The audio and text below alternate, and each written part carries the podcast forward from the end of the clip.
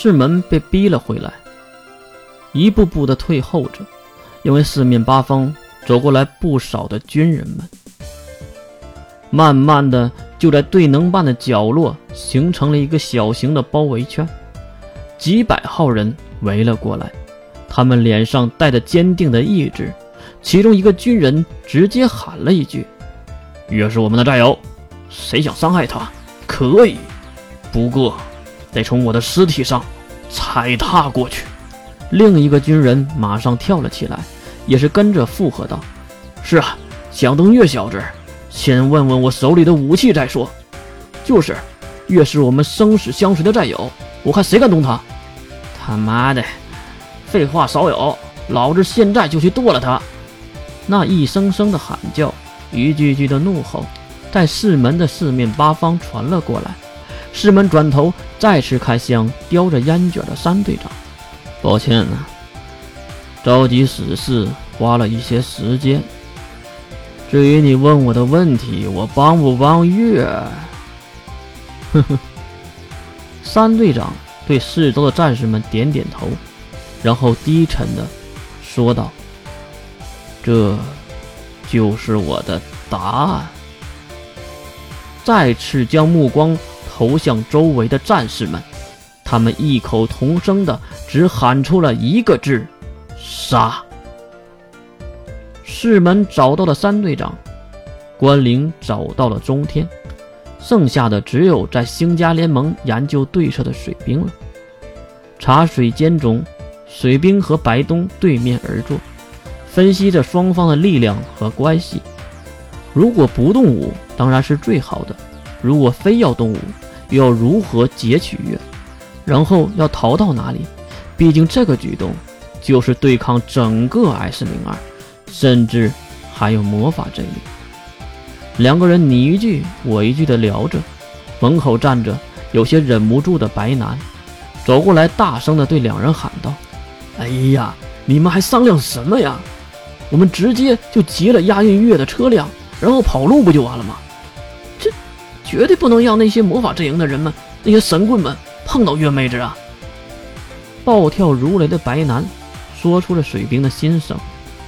水兵此时心里也是这样想的，可是他知道这样做绝对是最下策。他此时必须冷静，必须安全的将月救出，并且不会有后顾之忧的保护起来。可是他现在做不到，任何一个目标都做不到，所以才和白东商量对策。师门刚才来过电话了。三队长带着六百死士正在赶过来，这话让白东有些震惊。六百的能力者，水兵点点头。其实听到这个数字的时候，水兵也被震撼到了，心里在想：三队长这个朋友，月真的没有白交，甚至有点觉得自己帮不上多大点的忙，还不如人家三队长了。再看白东。也是无奈的摇头。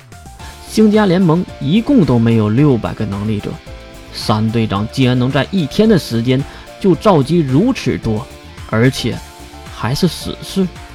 什么叫死士？就是什么都不怕来送死的那种。呃，那关灵妹妹那边呢？白东已经在旁边写下了三队长的名字，可能是在想办法。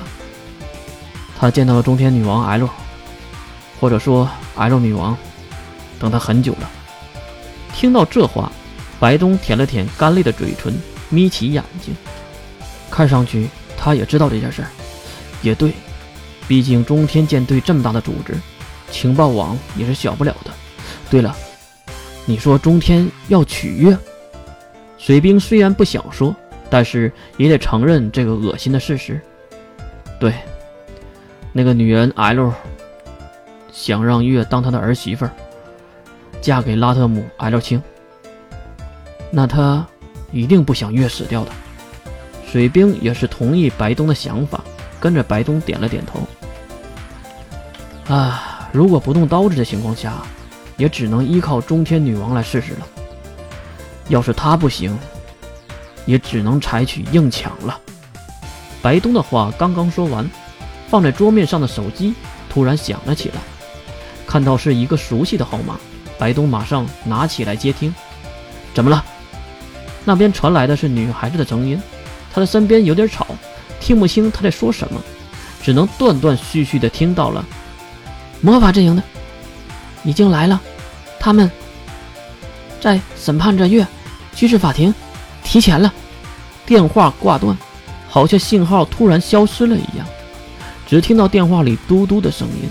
白东和水兵对视了一眼，提前了。再次拿起手机，两个人都开始通知自己的人。水兵打给了世门和关灵，白东打给了秦老和星老。放下手机，两个帅气的男人直接站起，并看向门口等待已久的白男。白男，我们出发。强加之罪，何患无辞？